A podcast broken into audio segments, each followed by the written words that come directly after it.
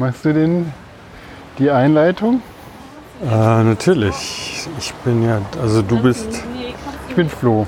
du bist Flo, ich bin Mitch. Äh, du bist äh, heute dran mit dem Thema. Ja. Ich weiß auch schon, was es ist. Du hast es mir vorher verraten. Ich freue mich sehr drauf. Ist das jetzt äh, quasi, sprichst du schon in echt ein? Oder ist Ja, ja, das ist schon, so bin ich. Ganz zart. Nee, so bist du normalerweise. Nee? Du musst doch erstmal die Zuhörerinnen und Zuhörer begrüßen. Hallo, liebe Zuhörerinnen und Zuhörer. Ähm, mein Name ist Mitch und neben mir läuft Flo? der heute ein Thema vorbereitet hat, was ich auch schon kenne und wo ich mich auch sehr darauf freue. Bin mal gespannt. Also ich weiß, was es ist. Äh, Ich kann mir vorstellen, wie es läuft, aber ich weiß noch nicht genau, womit Flo dann so um die Ecke kommt. Er ist ja wie immer wahrscheinlich sehr gut vorbereitet. Ähm, wir sind jetzt auch wieder an einem schönen sonnigen Tag. Das Wetter ist ja mal so, mal so aktuell ähm, unterwegs. Und was ist denn unsere Tour heute? Ja, also ich dachte, wir knüpfen an, an, an unseren Entstehungsmythos, die Corona-Walks. wir haben uns ja hier in Kreuzberg dann getroffen äh, und sind runter äh, Richtung Neukölln den Kanal entlang. Also wir werden erst den Landwehrkanal und ich weiß nicht, wie der Kanal dann heißt. Der geht dann ab vom Landwehrkanal an diesem Dreiländereck, wo Treptow, Treptow Kreuzberg, Neukölln zusammentreffen. Und mal gucken, wie weit es uns treibt. Dann werden wir Richtung, äh, ja, wahrscheinlich bis zur Sonnenallee, äh, parallel zur Kiefoldstraße, so ein bisschen eine Kleingartensiedlung erkunden. Die kenne ich noch nicht. Aber wir streifen natürlich auch unsere vorherigen Podcast-Aufnahmen. Äh, Encanto werden wir, werden wir an einem Punkt quasi äh, mitnehmen. Äh, deine Folge, eine der frühen Folgen. Und ja, ähm, wir haben jetzt eigentlich Podcast-Episode 34. Sind wir. 34, genau. Und für die, die sich wundern, warum wir so eine Tour beschreiben, wir sind bei eigentlich-podcast.de auch im Netz auffindbar. Vielleicht ist jemand zum ersten Mal dabei und kennt die Geschichte noch nicht. Ähm, Wir haben unseren Slogan, der ist Laufen beim Reden und laufend reden. Ähm, Wir sind einfach unterwegs und lassen unseren Gedanken freien Lauf, haben aber immer ein Thema. Einer bereitet das immer ein bisschen vor. Und die ganzen Tracks werden als GPS auch dann auf eigentlich-podcast.de online bereitgestellt. Also wer Lust hat, kann sich das dann quasi sogar eigentlich umschnallen, mitlaufen, zuhören, so als ob wir nebenher laufen. Ja. Irgendwann machen wir mal so eine öffentliche Eigentlich-Tour. Da kriegt jeder so ein kleines Mikrofon, äh, ein kleines äh, Headset mit Funkverbindung und dann laufen wir vorweg und hinter uns die Traube an Menschen und von Zuhörerinnen und Zuhörern, die dann äh, von uns quasi auf den Spaziergang ein bisschen bespielt wird. Naja, vielleicht. Zukunftsmusik. Sowas möchte ich gerne machen. So, jetzt kommen wir hier unter dem Haus, direkt am Kotti. Ist auch so. Und hier geht ein Durchgang. Wir gehen jetzt hier da hinten durch. Da gibt es so diesen Spielplatz. Kennst du den, Mitch? Ja, ja, hier die Gegend kenne ich sehr gut. Wir sind jetzt an der Bücherei. Dahinter ist der Spielplatz in diesem äh, großen Gebäude. Und ich glaube, ich habe das schon mal gesagt. Es gibt, es gibt einen Dokumentarfilm, der lief hier auch in Berlin in ein paar Kinos über die Entstehung von diesem UFO-ähnlichen ähm, Wohnrondell, was da am Kotti gelandet ist. Und den könnten wir vielleicht auch mal, wir sind ja eigentlich ein Filmpodcast, den könnten wir vielleicht uns mal angucken und besprechen. Ja, eigentlich Filmpodcast. Wir kommen jetzt auch hier gleich in der Unterführung. Ups, Das ist der Spielplatz. kommen wir auch an einen äh, Imbiss vorbei, wo eine Schlüsselszene von Herr Lehmann gespielt hat. Ne? Das ist doch hier. Ja, ja, das ist der, genau. Aber der ist inzwischen, ich weiß nicht, ob er einen Besitzer gewechselt hat, aber auf jeden Fall hat er sich total umgebaut. Gerade neulich bin ich da vorbei und da wurde der Boden neu gemacht. Ähm, der heißt auch, glaube ich, wirklich inzwischen anders und es ist komplett ausgetauscht. Aber der war noch ziemlich lange nach dem Film in genau dem Zustand. Wir gehen jetzt die Reichenberger Straße lang und ich habe tatsächlich auch heute habe ich was vorbereitet. Ja. Ja, ich habe was vorbereitet, da können wir nochmal reinhören. Ich habe ein Märchen mitgebracht und ein Märchen, das mich, das ist glaube ich so eines der äh, Märchen ist, was am meisten ja, so rezipiert wurde, was viel Popkultur ausgelöst hat. Es ist Schneewittchen. Schneewittchen, wie ich weiß. Ja, Und jetzt wir uns das du. alle gemeinsam an.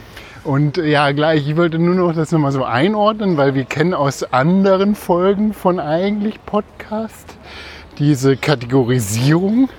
Natürlich ist es auch ein äh, Märchen, was die Gebrüder Grimm dann in ihrem sehr berühmten Buch Kinder- und Hausmärchen der Gebrüder Grimm, das äh, abgekürzt KHM heißt, also Kinder, Hausmärchen, das hat da in diesem Kontext den Index, äh, muss ich mal gucken, 53 Schneewittchen. Und wir kennen noch einen anderen Index. Das ist der sogenannte, Kategorien-Dings da, ne? Also was, welche Art von Märchen ist. genau, also wie es eingeordnet wird, das ist der Arne Thompson Uter Index. Der setzt sich halt aus den äh, Sprachforscher, die äh, quasi Arne Thompson und Uta, jeweils drei verschiedene, die haben diesen Index aufgebaut. Und was der zum Ziel hatte, ist eben dann so eine europäische Vergleichbarkeit herzustellen. Ne? Und Gebrüder Grimm haben das eben äh, ihre Version so verdichtet in diesem einen Buch. Und das ist eigentlich so, eine, so ein unglaublich populäres Buch geworden. Also es hat sich verbreitet. Ne? Also die Märchen waren ja vorher so ein bisschen lose irgendwo in den jeweiligen äh, Erzählkulturen und äh, ja, dann kamen Gebrüder Grimm, haben das eben zusammengesammelt, kategorisiert, haben dann auch einen wissenschaftlichen Ansatz entwickelt und haben halt dieses Buch rausgebracht, was dann zur Folge hatte, dass diese Märchen unglaublich verbreitet wurden. Ne? Weil eben zur Zeit des Buchdrucks und das war sehr beliebt und das heißt, die Märchen wurden da so bekannt. Ja, das, das nochmal so kurz zur Das Einordnung. war wahrscheinlich dann so wie was Streaming-Services jetzt für Filme machen, war dann damals eben das gedruckte Buch für Märchen. Man konnte die halt irgendwie kaufen, verschenken äh, und hatte die dann quasi zu Hause, hat die aufgeschlagen und hat dann damals noch gelesen. Genau, heute guckt. genau. Also genau, das wollte ich nochmal so, so, so äh, in dem Kontext der Mediengeschichte nochmal so ein bisschen äh, platzieren. Äh, ich möchte auch nochmal, äh, der ATU-Index von dem Märchen Schneewittchen ist 709 und es gibt diese, diese äh, sieben, ne, also die Hunderte ähm, Nummer klassifiziert das auch so ein bisschen. Und äh, die 700 bis 749 steht quasi im ATU für andere übernatürliche Geschehnisse. Ja? Und Jetzt wollte ich nur mal so quasi die Nachbarn von äh, Schneewittchen vorlesen, was, äh, was, was da auftaucht. Das ist zum Beispiel ATU, ATU 100, äh, 706 ist das Mädchen ohne Hände. Äh, dann die keusche Nonne, der Vater, der seine Tochter heiraten wollte. 707 ist die drei goldenen Kinder, das Wunderkind und 709 dann schließlich Schneewittchen. Ja, und 709a ist die Schwester von neun Brüdern. Okay. Ja, Das ist interessant, weil wenn man denkt, man kennt halt die Gebrüder Grimm, aber ich, ich kenne halt wirklich nur die Sachen, die dann auch äh, in irgendwelchen öffentlich-rechtlichen Produktionen rauf und runter. Ähm, Ja, man hat das natürlich schon so ein bisschen äh, aggregiert und ich möchte nicht die, die, äh, die offizielle, die, also die letzte Ausgabe von äh, dem KAM kam 1853 raus. Das war die siebte Auflage und ich möchte aber jetzt die Version von Schneewittchen, heißt dann nicht Schneewittchen, sondern Sneewittchen. Also das Sch wird nicht ausgesprochen. Schnee ist die äh, niederdeutsche Bezeichnung von Schnee. Äh, in der ersten Fassung, also im ersten KHM-Buch von 1812 dir mitbringen. Ja? Und dafür, weil ich jetzt äh, da sie im, im Laufen vorlesen ist nicht so meine Kernkompetenz, habe ich das wieder eingesprochen. Und das hören wir uns jetzt erstmal an. Ja, Mitch? ich freue mich drauf. Schneewittchen, Schneeweißchen. In der ersten Aus Auflage von 1812 von den Gebrüder Grimm. Es war einmal mitten im Winter und die Schneeflocken fielen wie Federn vom Himmel. Da saß eine schöne Königin an einem Fenster, das hatte einen Rahmen von schwarzem Ebenholz und nähte. Und wie sie so nähte und nach dem Schnee aufblickte, stach sie sich mit der Nadel in den Finger und es fielen drei, Blut, äh, drei Tropfen Blut in den Schnee. Und weil das Rote in einem Weiß, in dem Weißen so schön aussah, so dachte sie, hätte ich doch ein Kind, so weiß wie Schnee, so rot wie Blut und so schwarz wie dieser Rahmen. Und bald darauf bekam sie ein kleines Töchterlein, so weiß wie der Schnee, so rot wie das Blut und so schwarz wie Ebenholz. Und darum ward es Sneewittchen genannt. Die Königin war die schönste im ganzen Land und gar stolz auf ihre Schönheit. Sie hatte auch einen Spiegel, vor, vor den trat sie alle Morgen und fragte, Spieglein, Spieglein an der Wand, wer ist die schönste Frau im ganzen Land? Da sprach das Spieglein allzeit, ihr, Frau Königin, seid die schönste Frau im Land. Und da wusste sie gewiss, dass niemand schöner war auf der Welt. Sneewittchen aber wuchs heran, und als es sieben Jahre alt war, war es so schön, dass es selbst die Königin an Schönheit übertraf, und als diese ihren Spiegel fragte, Spieglein, Spieglein an der Wand, wer ist die schönste Frau im ganzen Land? sagte der Spiegel, Frau Königin, ihr seid die schönste hier, aber Sneewittchen ist noch tausendmal schöner als ihr.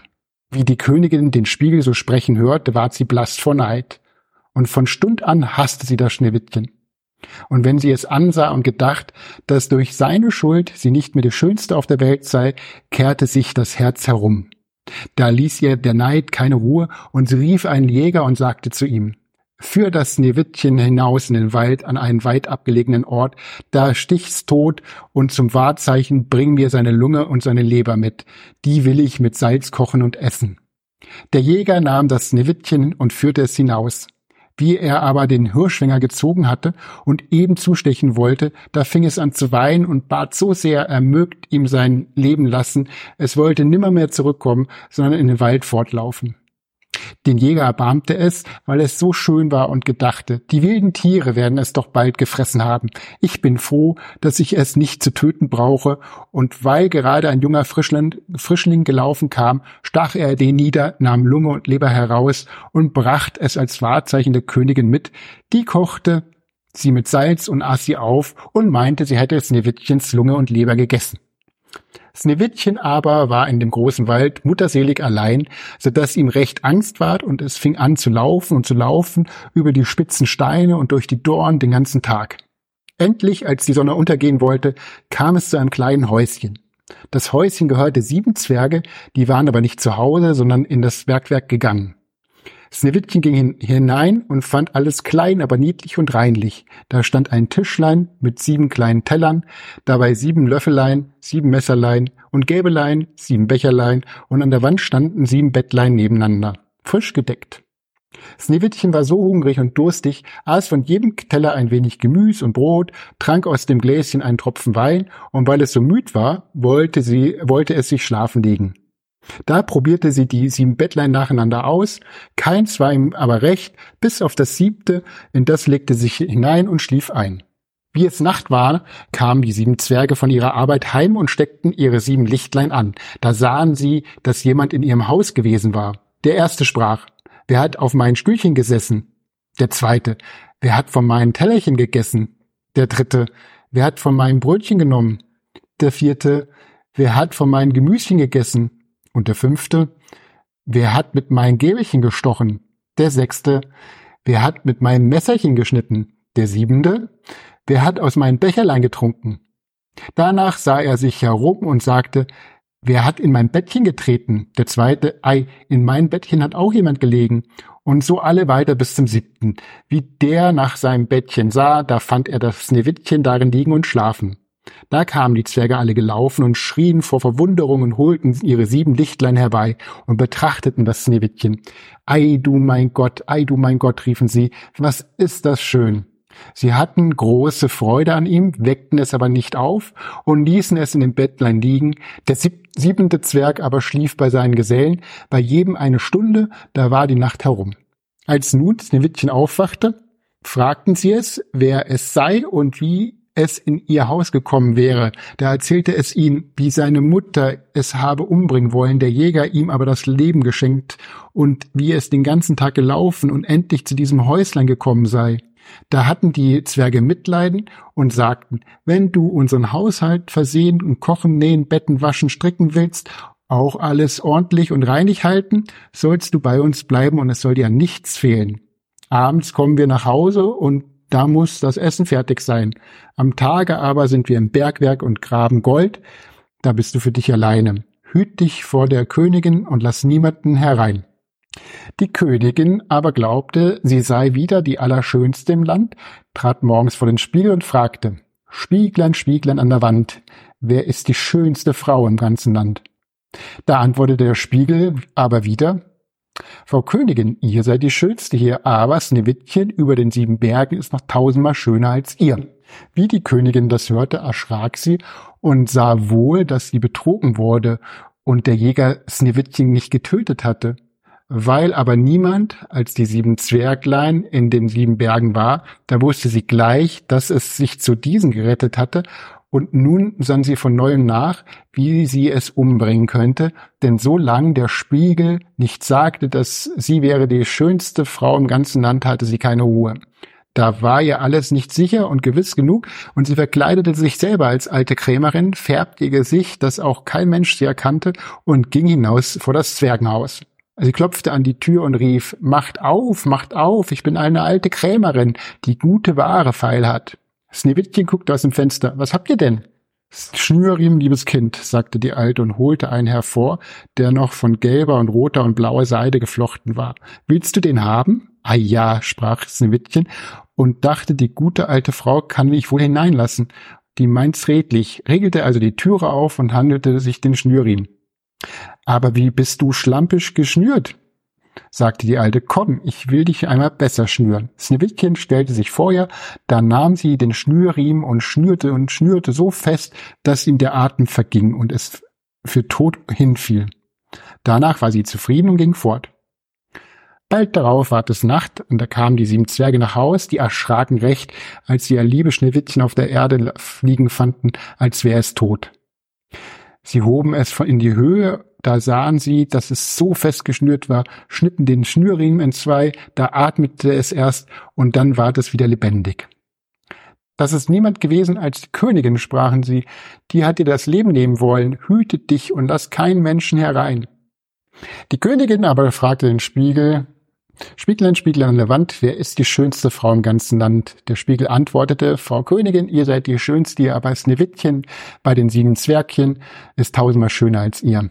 Sie erschrak, dass ihr Blut, dass das Blut ihr Eil zum Herz lief, da sie sah, dass Schneewittchen wieder lebendig geworden war.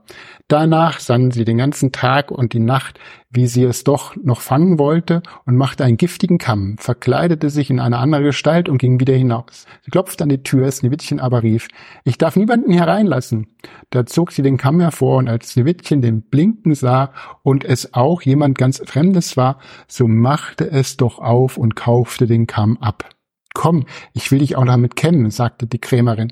Aber kaum stak der Kamm dem Schneewittchen in die Haaren, da fiel es nieder und war tot. Nun wirst du liegen bleiben, sagte die Königin, und ihr Herz war leicht geworden, und sie ging heim.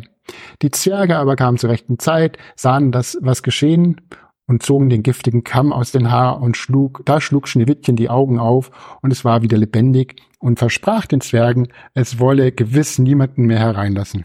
Die Königin aber stellte sich vor den Spiegel.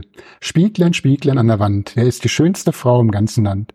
Der Spiegel antwortete, Frau Königin, ihr seid die schönste hier, aber Sneewittchen bei den sieben Zwergchen ist tausendmal schöner als ihr. Wie das die Königin hörte, zitterte sie und bebte sie vor Zorn. So soll das Schneewittchen noch sterben, wenn und wenn es mein Leben kostet. Dann ging sie in ihre heimlichste Stube und niemand durfte vor sie kommen und da machte sie einen giftigen, giftigen Apfel. Äußerlich war er schön und rotbäckig und jeder, der ihn sah, bekam Lust dazu. Darauf verkleidete sie sich nun als Bauersfrau, ging vor das Zwerghaus und klopfte an. Sneewittchen guckte und sagte, ich darf keinen Menschen einlassen, die Zwerge haben mir es beim Leibe verboten. Nun, wenn ihr nicht wollt, sagt die Bäuerin, kann ich euch nicht zwingen. Meine Äpfel will ich auch schon loswerden. Da einen will ich euch zur Probe schenken. Nein, ich darf auch nichts geschenkt nehmen. Die Zwerge wollen's nicht haben. Ihr mögt euch wohl fürchten, da will ich den Apfel in zwei schneiden und die Hälfte essen, da den schönen roten Backen sollt ihr haben. Der Apfel war aber so künstlich gemacht, dass nur die rote Hälfte vergiftet war. Da sah Schneewittchen, dass die Bäuerin selbst davon aß und seine Gelüste danach ward immer größer, da ließ es sich endlich die andere Hälfte durchs Fenster reichen und bis hinein, kaum hat aber hatte sie ein Bissen im Mund, so fiel es tot zur Erde. Die Königin aber freute sich, ging nach Haus und fragte den Spiegel. Spieglein, Spieglein an der Wand, wer ist die schönste Frau im ganzen Land? Da antwortete er, ihr, Frau Königin, seid die schönste Frau im Land. Nun hab ich Ruhe, sprach sie, da ich wieder die schönste im Land bin und Sneewittchen wird diesmal wohl tot bleiben. Die Zwerglein kamen abends aus den Bergwerken nach Haus, da lag das Sneewittchen auf dem Boden und war tot. Sie schnürten es auf und sahen, dass sie nichts Giftiges in den Haaren fänden, es half auch nichts, sie konnten es nicht wieder lebendig machen. Sie legten es auf eine Bahre, setzten sich alle sieben daran, weinten und weinten drei Tage lang, dann wollten sie es begraben. Da sahen sie aber, dass es noch frisch und gar nicht wie ein Toter aussah und dass es auch seine schönen roten Backen noch hatte. Da ließen sie einen Sarg von Glas machen, legten es hinein, dass man es recht sehen konnte, schrieben mit goldenen Buchstaben seinen Namen darauf und seine Abstammung, und einer blieb jeden Tag zu Hause und bewachte es. So lag Sneewittchen lange, lange Zeit in dem Sarg und verweste nicht, war noch so weiß wie als Schnee, so rot als Blut, und wenn's die Äuglein hätte auftun können, wären sie so schwarz wie Ebenholz, denn es lag, als wenn es da schlief. Einmal kam ein junger Prinz zu dem Zwergenhaus und wollte darin übernachten. Und wie er in die Stube kam und Sneewittchen in dem Glassarg liegen sah, auf das die siebenten Lichtlein so recht ihren Schein warfen, konnte er sich nicht satt sehen an seiner Schönheit und las die goldene Inschrift und sah, dass es eine Königstochter war.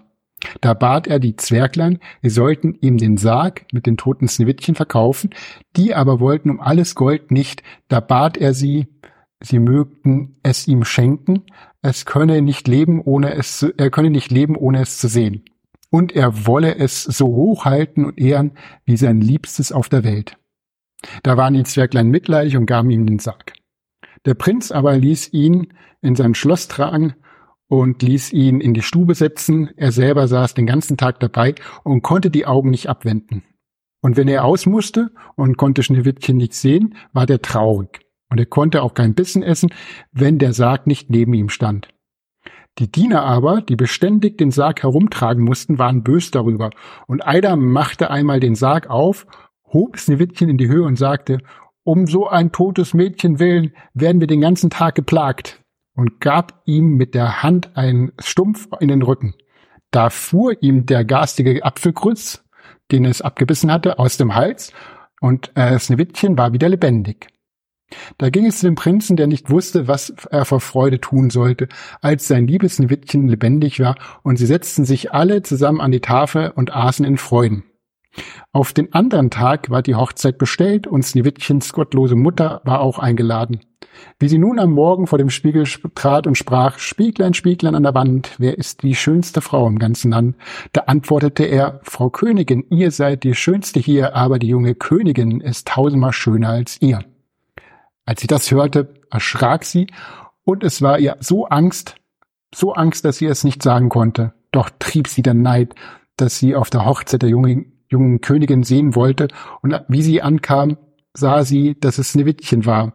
Da waren eiserne Pantoffeln im Feuer glühend gemacht, die musste sie anziehen und darin tanzen und ihre Füße wurden jämmerlich verbrannt und sie durfte nicht aufhören, bis sie sich zu Tode getanzt hatte.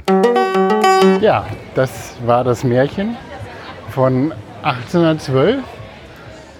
Ähm, bevor wir jetzt einsteigen, ganz kurz, siehst du, kannst du dir aus dem Kopf, äh, kannst du da das, die andere Fassung erinnern und die Hauptunterschied zu, diesem, zu dieser ersten Fassung benennen?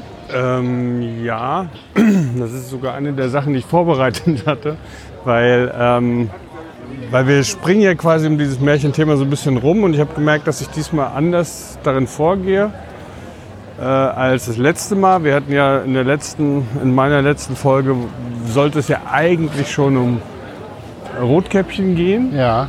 Das haben wir dann aber gesplittet. Das heißt, die letzte Folge war eben diese äh, Traummythen-Thematik von Erich Fromm mit, ähm, mit eine Unterscheidung von der Art und Weise, wie zum Beispiel Traumdeutung bei Freud, bei Jung oder bei Fromm, was dann eher so ein bisschen schon in die Richtung von Neopsychoanalyse Gestalttherapie geht, äh, sich unterscheidet. Und das Lustige ist jetzt, das haben wir dann quasi Rotkäppchen in der nächsten Folge. Und ich fühle mich jetzt aber schon ein bisschen weiter in diesem Märchenthema. Deshalb habe ich zum Beispiel mal drauf geguckt, was waren denn so die Veränderungen alleine in den Fassungen von ähm, den Gebrüdern Grimm. Und um das genau zu machen, könnte ich das kurz vorlesen. Ja, gerne. Du hast ja auch was vorbereitet mit. Ja, ich wusste ja, was es ist und dann habe ich gedacht, probiere ich mal was anderes. Ja. Ich habe zwei Sachen vorbereitet. Ich habe dann auch eben als Weiterführung von dem, was das nächste Mal kommt, nämlich äh, Freud, Jung und ähm, Fromm, habe ich dann äh, Bettelheim diesmal als psychodynamischen Psychoanalytiker eben, der dann auch eine Deutung hat. Das wollte ich dann später auch noch hier reinbringen. Also ich berufe mich jetzt auf die Frau Katrin Allersangestrebter, die eine ihre PhD 2009 in Wien Arbeit abgelegt äh, hat. Und da hat sie eben einen Abschnitt gerade zum Thema dieses Märchens und was da so sich verändert hat. Und sie schreibt da 1908 bis 1957 gab es wohl mindestens sechs Versionen von dem Ganzen. Ja. Ähm, das, wenn ich mich recht erinnere, das habe ich jetzt nicht aufgeschrieben, war es sogar ein jüngerer Bruder von den beiden, die da Autoren von diesem Kinder- und Hausmärchenbuch sind, der die erste Fassung aufgeschrieben hat, die dann umgeschrieben wurde. Und Wilhelm Grimm hat diese äh, Urform dann seinen Idealvorstellungen so angepasst. Und Ja. hat da zum Beispiel, wenn man so durch diese Veränderung geht, ein bisschen auch geschaut, dass äh, Schneewittchen, die dann Schneewittchen hieß, aber die wohl in der ganz frühen Version Schneeweißchen sogar noch hieß, äh, die hat immer mehr in diesen Formen dann so eine typisch bürgerliche äh, Tugend für Frauenverhalten angenommen. Ja, die war dann eben sehr keusch, fast asexuell, als bei den Zwergen war. Muss bei den Zwergen ja auch diese bürgerlichen Sachen irgendwie äh, lernen. Ähm, damit sie bei den Zwergen überhaupt bleiben darf, muss sie halt irgendwie im Prinzip solche naiv sein, unschuldig, schön, lieb, fromm, arbeitsam, christlich, muss den Haushalt führen, all diese Sachen so. Ne? Das war so generell das Motiv für dieses junge Mädchen, Schneewittchen, wie es dann zum Schluss hieß. Und ähm, das sind halt eben so diese beliebtesten Klischees weiblicher Helden aus dieser Zeit, die dann Ja. eben, und das finde ich wichtig, nicht unterschiedliche Fassungen äh, aus unterschiedlichen Ländern, sondern wirklich innerhalb der Revision von Grimm, ne, von den Gebrüdern Grimm. Äh, Schneewittchen selbst hat sich ein bisschen verändert. Die war wohl am Anfang eine junge Frau und wurde dann aber wieder ein Kind oder wurde Kind genannt in späteren Versionen. Aber es gab vor allen Dingen eine Fassung, wahrscheinlich die allererste, die muss noch vor deiner gewesen sein, wo äh, Schneewittchen ursprünglich gelbe Haare hatte und gar keine schwarzen Haare. Das war wohl, ähm, oder eben ebenholzschwarz, wie der Fensterrahmen. Dann ist es so, dass der Vater jetzt in deiner Version ja auch schon nicht mehr existent ist. Ne? Da nimmt man dann an, dass der Jäger irgendwie die Rolle des Vaters ist. Es gibt auch eine analytische Deutung, die sagt, der Spiegel ist der Vater, der guckt sich die Frauen an und beurteilt so. Und ähm, also heute in der gängigen Version ähm, ist der Vater eigentlich mehr oder weniger ähm, abwesend, aber in früheren Versionen ist es wohl so, dass der sogar noch damit beauftragt war, auch den Sarg zu finden, so zumindest hier die Doktorandin. Und die Rolle der Mutter hat sich auch verändert. Äh, es war anfangs eben eine Mutter, bei deiner Version auch noch, wurde dann später aber ersetzt und zwar 1819 äh, wurde, starb die Mutter und die Stiefmutter, also die neue Frau, hat dann, war dann die Böse sozusagen. Ne? Das ist, könnte man vielleicht sogar gleich mal so sagen, ein bisschen eine, äh, bisschen eine, da wird das ein bisschen harmonischer gemacht. Ne? Also dass die Mutter wirklich sogar kannibalistisch gegenüber ihrer eigenen Tochter vorgeht, ist vielleicht einmal ein bisschen hart. Und wenn es die Stiefmutter ist, vielleicht verkaufen sich dann mehr Bücher. Und deshalb ändert sich natürlich dann auch ein bisschen die Thematik, weil es geht ja nicht mehr um Mutter-Tochter-Konflikt, sondern dann kommt der Spiegel und die Schönheit mehr in den Vordergrund. Ne? Sobald es dann die Stiefmutter ist, geht es natürlich um eine Familiendynamik, aber so diese klassische Generationskonflikt ist da nicht mehr drin, sondern eben dieses Schöne. Der Sarg, der ursprüngliche Glassarg, den du auch noch drin hast, der diente wohl auch, um die Verwesung auszuhalten. Später ähm, war es dann wohl auch so, dass das Schneewittchen einfach auch ohne Sarg schön blieb. Die war so schön, die war einfach nicht mehr verwesbar. So. Und die Rettung hat sich wohl auch geändert.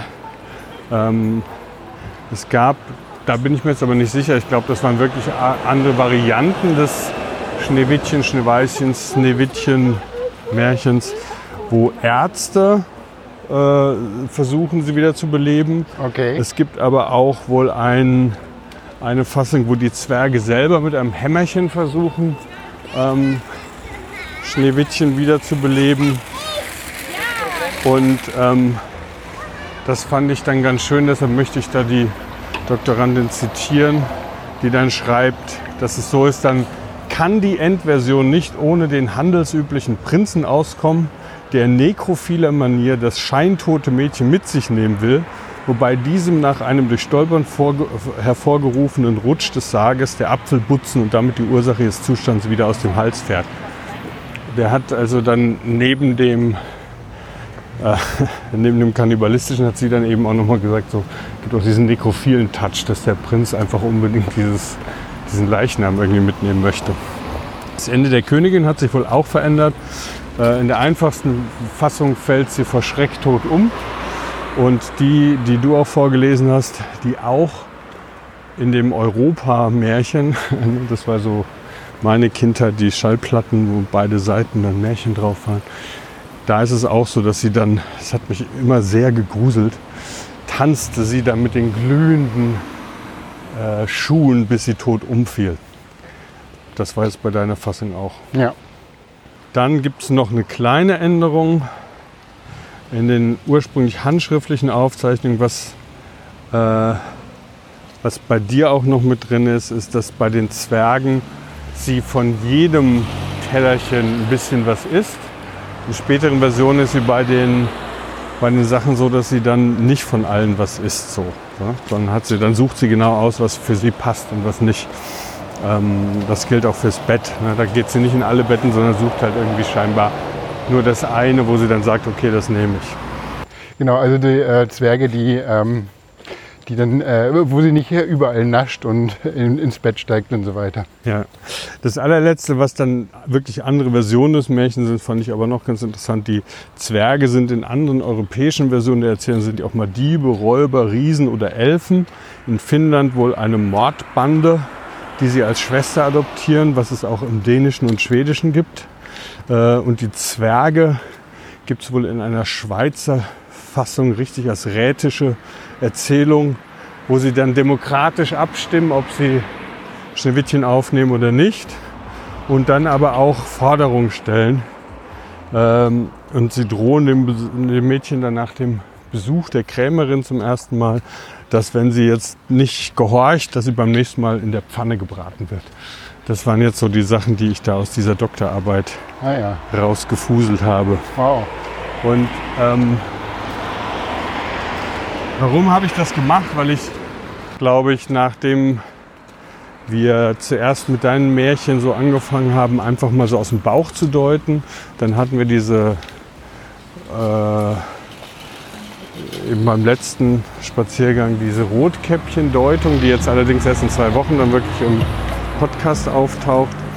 Ähm, und in all diesen Deutungsansätzen geht es ja immer so ein bisschen eben so dieser Wunsch ins Mythische, ins, äh, ins ganz Frühe, ins Archetypische, wie Jung sagen würde, so zurückzugehen, wie durch so ein Tor des Märchens. Und da habe ich dann irgendwie gedacht, okay, jetzt will ich aber mal wissen, weil ich wusste auch von deiner Erzählung schon, dass die Gebrüder Grimm ihre Sachen auch immer wieder rausgebracht haben. Und das war ja früher auch ähm, bei Buchversionen wirklich so, dass dann oft, wenn das Ganze wieder gedruckt wurde, wird es halt umgeschrieben das war selbst bei The Origin of Species, war das wohl so, dass es da mit jedem neuen Auflage eigentlich eine völlig neue Buchversion gab. Ja. Also es war anders als heute, wo die Dinge so eingefroren werden, ne, was wir auch an diesem Index hören, den du hast. Und da hat es mich einfach mal interessiert zu gucken, was haben die denn da so umgeschrieben Ja.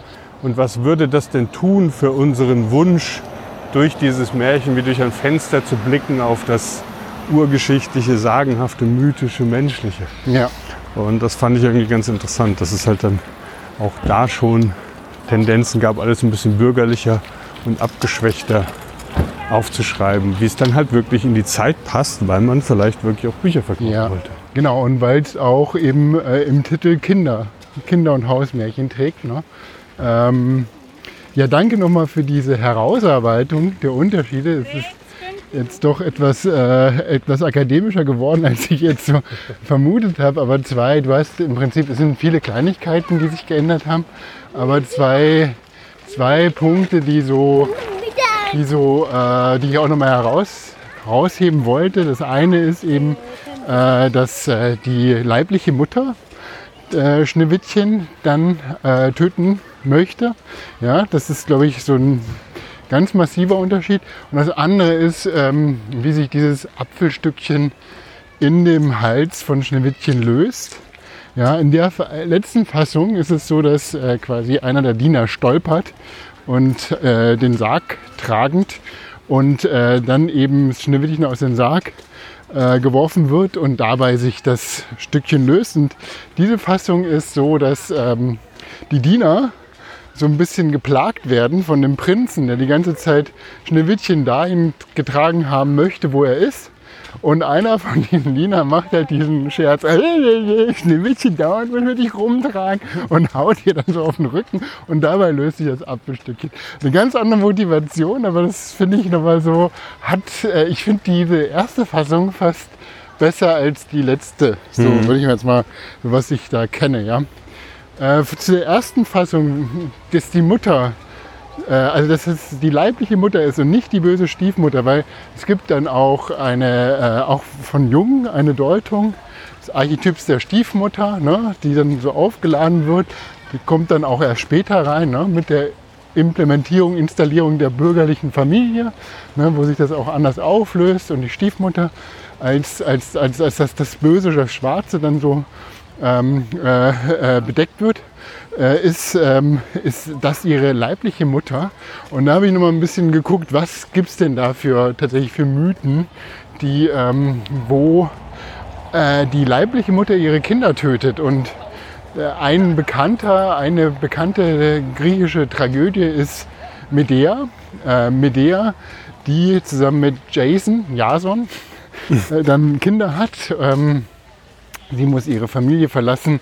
Sie äh, wird dann auch von Jason betrogen und aus Rache, Eifersucht und Verzweiflung tötet dann sie ihre Kinder. Also äh, die Motivation, also das krasseste Mittel, was irgendwie eine Mutter anwenden kann, ist, ihre eigenen Kinder zu töten. In dieser griechischen Tragödie ist es aber irgendwie psychologisch nachvollziehbar, dass sie an so diesen Verzweiflungspunkt kommt, wo sie ihre Kinder tötet. Es gibt eine Filmadaption mit ihr aus den 90ern, ich weiß nicht genau von wem, die äh, das ganz eindringlich auch schildert. Ne, diese Verzweiflungstat als letzte Tat eigentlich auch gegen sich selbst gerichtet, dann eben zu diesem Schritt zu kommen. Diese ganze Motivation finden wir überhaupt nicht bei Schneewittchen in dieser Variante. Ne? Es wird, Schneewittchen wird geboren, dann äh, gibt es keine Mutter-Kind-Liebe-Beziehung. Wird überhaupt nicht ausgewalzt. Ne? Es ist insofern finde ich das gar nicht mal so, ähm, ja, wie soll ich sagen, so rein erzähltechnisch äh, einen großen Affront, jetzt eine äh, Schwiegermutter einzuführen, ne? weil diese psychologische Bindung von Tochter und äh, Mutter spielt keine Rolle in der, in der, in der Entwicklung des Märchens. Das stimmt, aber ich denke, die Bewertung des Verhaltens, also das, du hast ja vorhin schon gesagt, bei Medea und das ist ja auch bei äh, der kaukasische Kreidekreis, das ist ja auch so ein Motiv, wo zwei Frauen behaupten, das kleine Kind, das Baby gehört ihnen. Und dann sagt der Weise, ja Richter nicht, aber der, der die Entscheidung finden soll, sagt halt, okay, dann schneiden wir das einfach in der Mitte durch. Hat jeder die Hälfte, dann ist es gerecht. Und dann sagt die eine, nein, nein, dann soll sie das Kind haben. Und dann gibt er halt der Mutter das Kind, die die ist, die das Kind natürlich nicht zerteilen möchte. Und ähm, da steckt er dann so ein bisschen drin, eben bei Medea oder Kaukasischen Kreidekreis, dass diese äh, Mutter natürlich alles tun wird, um ihr Kind zu schützen und zu pflegen und zu erhalten und zu nähern. Und wenn die an einen Punkt kommt, wie bei Medea, wo sie die Kinder umbringt, dann muss da wirklich schon alles äh, kaputt sein, innerlich, ne, seelisch. Und ähm, wenn beim kaukasischen Kreidekreis dem Kind Schaden angedroht wird, dann ist es auch die Mutter, die sagt, nein, um Himmels Willen, dann bin ich hier raus. Ja. Auf jeden Fall soll das Kind ähm, in dem Fall sogar ganz bleiben, nicht nur gesund. Ja. Und das ist dann schon ein Unterschied. Ne? Also nicht in der Entwicklung der Charaktere für das, was sie so sind, sondern für die emotionale Annahme, die man für diese Rolle dann irgendwie hat. Da finde ich, macht schon einen großen Unterschied. Das stimmt. Ein Punkt, der mir jetzt auch auffällt, ist ähm, eben diese, diese äh, nicht erzählte Mutter-Kind-Liebe macht das andere Motiv sehr, sehr viel stärker, nämlich die Eigenliebe. Die Eigenliebe der Mutter durch den Spiegel. Das ist so ein bisschen, und da möchte ich jetzt auch tiefer einsteigen. Ich glaube, wir können jetzt nicht in der äh, jetzt äh, in dieser Folge dann so in eine psychologischen äh, Interpretationsansätze gehen in dieses Märchen. Deswegen würde ich auch jetzt vorschlagen, dass wir uns nur so die Sachen rauspicken, die uns da irgendwo auch äh, beschäftigen oder wo wir es zu sagen möchten, aber eben nicht irgendwie da eine Vollständigkeit von diesem Märchen als Interpretation zu liefern. Und eine Sache ist natürlich, die mich da total interessiert, ist die Mediengeschichte, die jemand erzählt wird. Die Mediengeschichte. Mediengeschichte wird erzählt, ja. Äh, dann gibt es noch eine kosmologische oder eine äh, astronomische ähm, Komponente des Märchens in der, in der, ja, in den Figuren der Zwerge. Äh, und, ähm, und das habe ich, deswegen habe ich das auch vorher so, ähm, so ein bisschen auch äh, erzählt oder dich gefragt, ob du dich mit vorbereiten möchtest, nämlich ähm, diese, dieses Motiv von Nazis, Narzissmus als äh, in Form des Spiegels, in Form der, äh, der Mutter, ja. Und ähm, zu dem, und es gibt dann diese mystischen, magischen Zahlen, die uns wieder begegnen, wo wir auch das letzte Mal bei, äh, bei Eisenhans gesagt haben, uh, ja, die gibt's aber. Das ist die drei und die sieben. Ne? Die kommen ja in ganz unterschiedlichen Varianten vor. Und vielleicht nur das am Anfang, äh, die Zutaten einer guten Geschichte. Und das finde ich auch so ganz gut. Das habe ich, äh, glaube ich, auf Wikipedia gelesen äh, zu, zu äh, Schneewittchen, Schneewittchen. Nämlich äh, wir, haben, wir haben schwarz, wir haben weiß und wir haben rot. Und äh, was ist schwarz? Schwarz ist dann das Böse, ja, äh, und die Dunkelheit wird repräsentiert. Äh, weiß ist dann auf der anderen Seite die Unschuld und die Reinheit, was es verkörpert. Und rot ist das Leben, die Leidenschaft und aber auch die Gefahr, die symbolisiert wird. Ne? Und eigentlich hast du da so diese drei Grundkomponenten, um irgendwie eine gute Geschichte daraus zu stricken. Ja? Also wenn du dir anguckst, so Geschichten, es gibt was Böses, es gibt was Reines, es gibt dazwischen das Leben und äh, diese drei Zutaten vermengen sich und es gibt dann eine Geschichte, die hinten rausfällt, die wir erzählen können. Ne? Ganz kurze Frage, weil bei Eisenhans war es ja so, dass es diese drei Ritter in unterschiedlichen Farben gab. Kannst du dich erinnern? Ja. Das hattest du ja auch vorbereitet. Ich weiß nicht mehr, was die Farben waren, aber da war ich zumindest so ein bisschen ratlos und dachte, na gut, das ist vielleicht einfach irgendwas aus der Zeit der Entstehung des Märchens, was dann eine politische Bedeutung hatte oder so. Ähm, aber waren das auch die Farben weißer Ritter, schwarzer Ritter, roter Ritter? Äh, ich bin mir nicht sicher, ob es ein weißer Ritter war. Doch, es, war die, es waren die, äh, das waren der Rappe, der Schimmel. Also es waren die Farben der, der Pferde. Also schwarz, weiß und aber rot. Wer denn der Fuchs? Fuchs, genau. Ja, doch, das waren, glaube ich, genau. Das waren die, äh, ja, äh, die kommen wieder. Haben wir wieder einen Code geknackt. Ja, wir haben ihn sowas, geknackt ja. und wissen nicht genau warum, aber wir nehmen an, es hat damit zu tun, dass alles da ist. ja. Das Böse, das Unschuldige und das leidenschaftlich blutig Verletzliche. Und dann äh, zu der Zahl 7. Ja? Also ähm, in dem Zusammenhang die sieben Zwerge. Es gibt dann äh, die sieben Berge, also hinter den sieben Bergen, wo die sieben Zwerge. Ne, das ist ja quasi eine, äh, das ist ja quasi eine Raumzeitbeschreibung. Also es ist hinter den Bergen, sieben Berge, Siebengebirge war ja auch so, das hessische Siebengebirge ist damit auch so vielleicht gemeint. Also das ist ja nicht so klar, du hast ja schon gesagt, es kommt aus verschiedenen Teilen von Europa, die dann zusammengezogen werden. Aber war so ein bisschen Siebengebirge, könnte man meinen, dann sieben Zwerge und so weiter. Aber die Zahl sieben hat äh, in dem Zeitalter, also so in der ersten Hälfte des 19. Jahrhunderts, dann natürlich eine kosmologische Entsprechung. Kannst du dir vorstellen, was das bedeutet? Die sieben. Äh, vielleicht hat man damals sieben der Planeten gefunden gehabt. Richtig, genau. Es, ist, es, ist, es beschreibt die Ekliptik. Die Ekliptik, ähm, und zwar werden die äh, Gestirne oder die Himmelskörper Mond und Sonne mit ein, einberechnet. Aber wir haben äh, mehr Mars, Venus, Jupiter, Saturn äh, und dann Merkur auch. Merkur, genau. Und diese sieben Planeten stehen auch immer für die einzelnen äh, Wochentage. Ne? Das ist ja auch so, die Wochentage. Und äh, so in der in dem Interpretations, also ganz viel, diese Märchen haben auch immer wieder so eine also ich, astronomische Bedeutung. Ne? Da werden bestimmte äh, Konstellationen werden beschrieben, die äh, auch so, ein- so ein Allgemeinwissen waren, die immer wieder vorkommen in der Konstellation.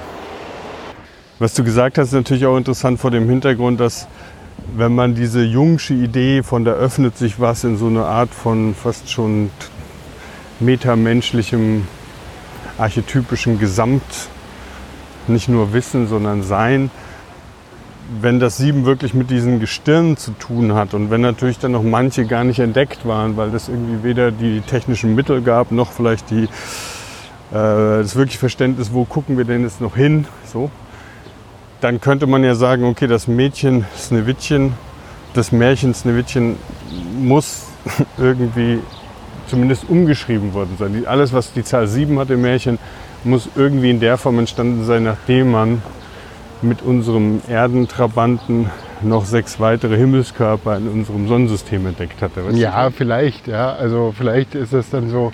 Äh, es ist auf jeden Fall, äh, ich glaube, es ist auch ein ganz altes Wissen. Also ich glaube, das Wissen geht auch äh, so mit der Sesshaftigkeit und mit dem äh, eben äh, äh, Getreideanbau und so weiter einher. Ne? Dass du dann natürlich viel mehr auf, auf den Himmel achten musst, um zu gucken, die Jahreszeiten, um bestimmte Abfolgen auch identifizieren zu können. Ne? Und diese Ekliptik, ja, die Ekliptik ist ja das, was sich so in einem scheinbar statischen Universum, ne, von wegen die Sterne ändern sich ja jetzt nur nach Position der Erde, aber in dem statischen Universum ist die Ekliptik, also die Ekliptik ist quasi die ähm, Achse im Himmel, wo die Sonne langläuft und mit der Sonne, weil sich ja das ganze äh, planetare System ja in einer Scheibe bewegt, äh, mit wenig Abweichung auch die ganzen äh, Planeten Ja. äh, mit äh, langlaufen. Also das heißt, diese, äh, wenn, wenn wir jetzt in einer Himmelsnacht irgendwie einen Planeten wie Venus, was auch gerade wieder hell leuchtet, ja, beobachten, dann wissen wir, okay, da läuft auch die Sonne und der Mond lang. Ja. Und ähm, das ist so eine gewisse, ja, es gibt so eine Zeittaktung. Ist unser. Mond auch in dieser Ebene? Ja, ja, der e- ist auch in der Ebene, aber wie gesagt mit etwas Abweichung, aber Ja. weil natürlich eine gebundene Rotation um die Erde, der dann auch in dieser Ebene läuft, ja. Aber, aber bei Uranus ist es doch so, dass die, dass die Monde nicht im, im gleich, in der gleichen Ebene kreisen, oder? Ja, weil Uranus, glaube ich, auch gegen seine eigene Achse rollt. Also da gibt es wahrscheinlich irgendwie so, also der, der dreht sich nicht um sich selbst, sondern der rollt quasi auf seiner Bahn. Und da muss irgendein Ereignis stattgefunden haben, das ihn total durcheinander geworfen hat. Äh, deswegen weicht er so ein bisschen ab in der. Aber wie gesagt, das ist jetzt, jetzt kein kein äh, Maßstab getreues oder also es läuft, es gibt Varianten eben durch, durch gewisse Abweichungen in, der, in den ähm, Ellipsen der einzelnen Planetenbahn.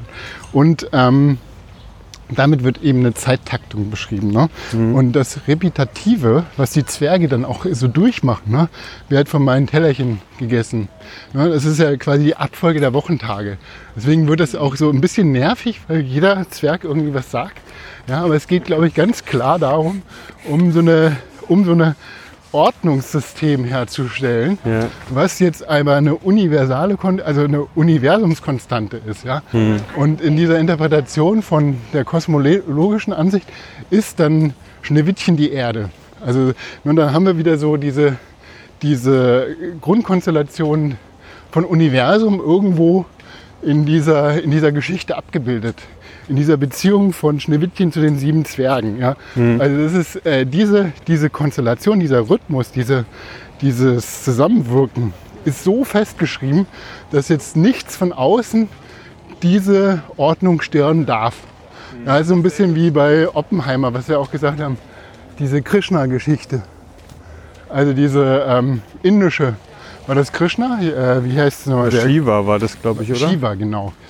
Shiva, die äh, Zerstörerin und die Gebärerin, also die dann auch dafür zuständig ist, eben diesen Kosmos in der Struktur auch ähm, äh, beherrschen zu können, also zu zerstören und aber auch zu erschaffen. Ne? Das ist ja so dieses, und da ist diese, diese die äh, Mutter als diejenigen, die diese, diese göttliche Ordnung irgendwo auch zerstören kann, diese Verbindung, dieses äh, spielt da diese Rolle. Ne? Sie kommt dann immer wieder rein und versucht äh, Schneewittchen, also die Erde aus der Bahn zu werfen. Ah, okay. Ne? Und dann kommen halt die, die, die ganzen anderen und bauen sie wieder auf. So.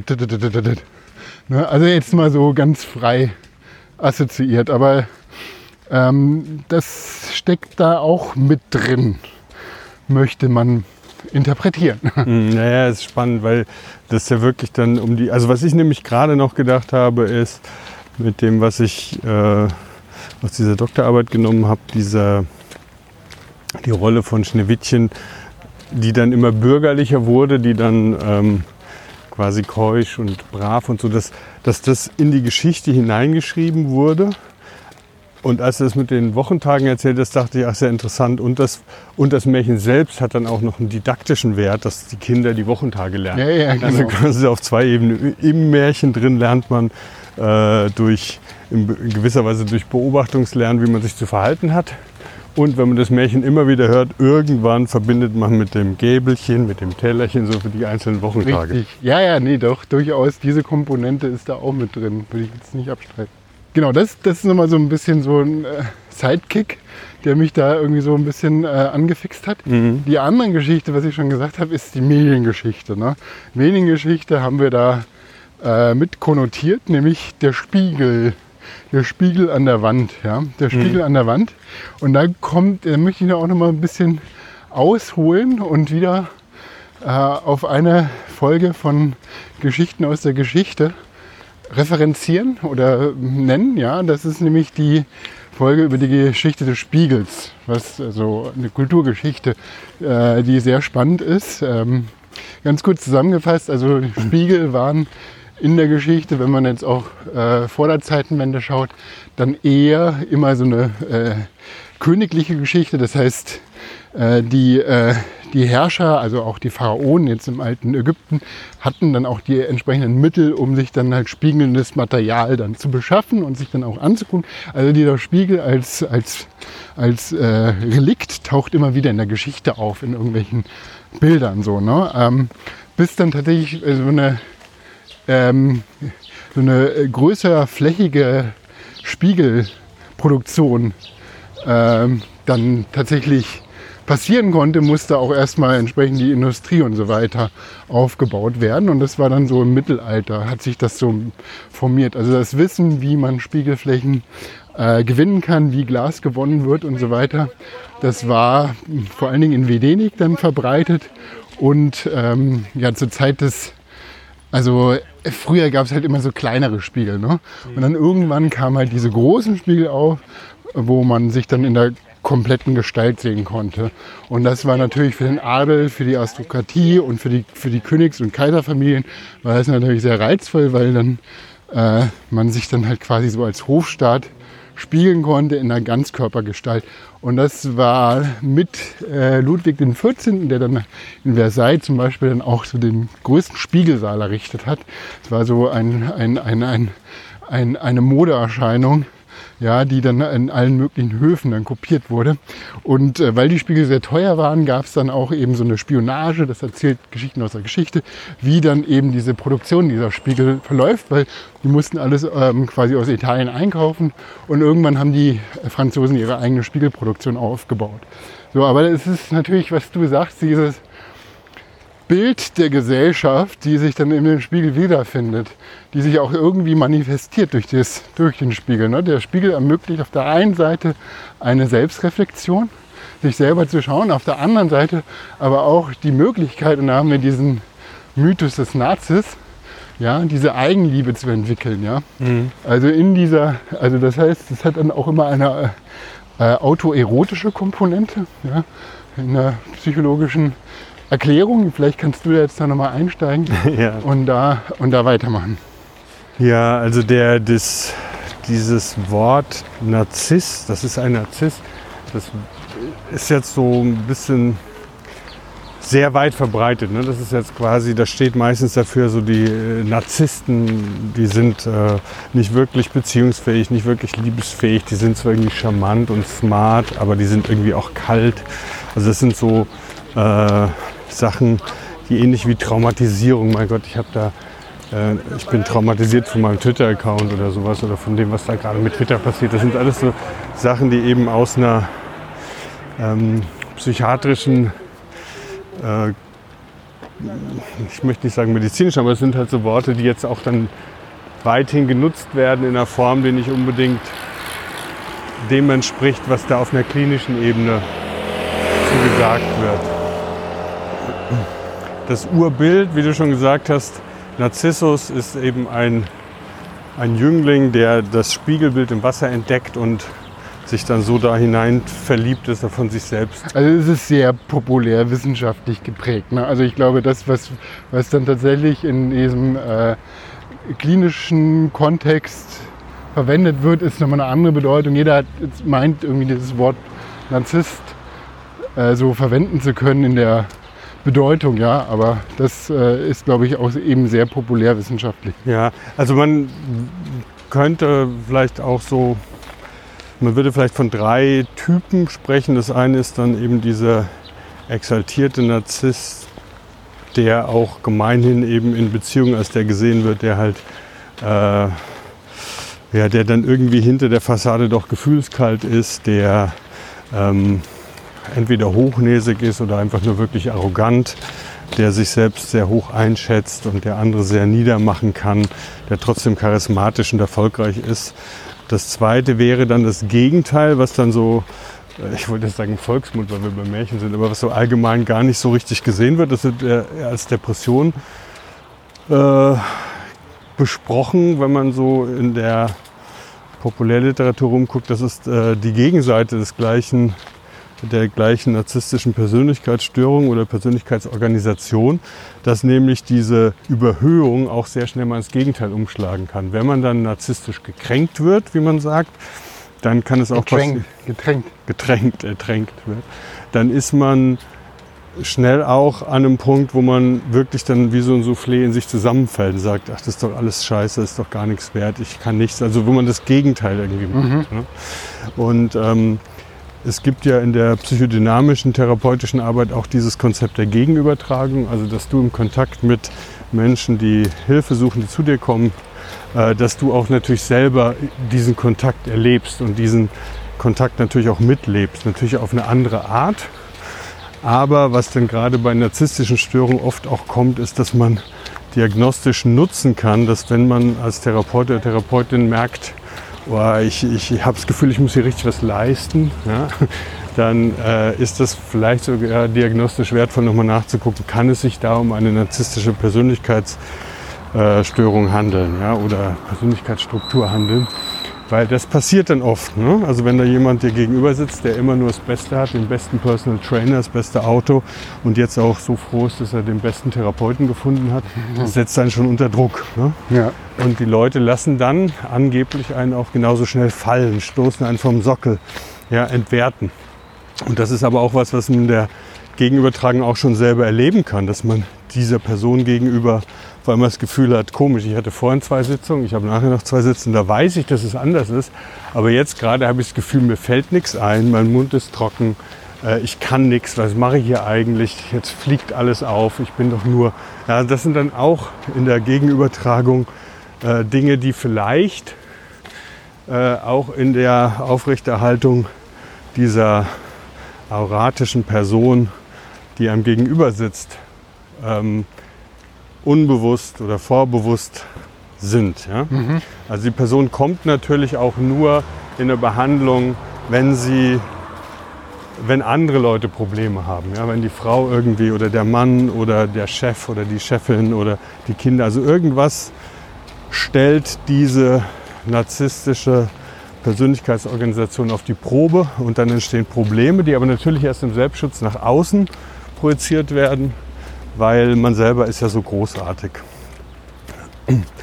In der Psychodynamik ist so, dass der Begriff des Narziss eigentlich über so pathologisches Sexualverhalten im späten 19. Jahrhundert in die Psychiatrie reinkam. Ja, da gab es einen äh, deutschen Arzt, der diesen Begriff aus dem Englischen übernommen hat. Da hieß es Narcissus-like, also so ähnlich wie Narzissus, der hat einfach Narzisst dann gesagt im Deutschen. Und da ging es um, du hast es ja schon angesprochen, Autoerotik, da ging es um Masturbation. Und das war ähm, klinisch auffallend, das war pathologisch, das war ungesund ähm, und Narzissmus hatte darüber eine Öffnung in die Psychodynamik.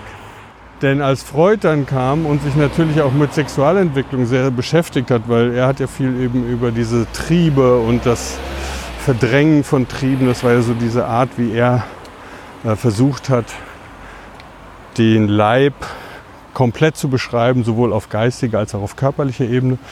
Und da war es so, dass in dieser ersten Entwicklungsphase, nämlich der oralen Phase, das Kind direkt nach der Geburt einfach sehr, sehr libidinös, also sehr sehr ungehemmt, sehr ähm, autoerotisch auch ist und einfach alles lutscht, sich selbst lutscht, anfassen soll. Also ist halt diese, diese Idee von Autoerotik völlig gesund. Freud spricht deshalb von einem primären Narzissmus. Der hat dann eben gesagt, nee, das Autoerotische ist nicht pathologisch, sondern es ist ein notwendiger äh, früher notwendiger Abschnitt, durch den man quasi in Anführungszeichen durch muss.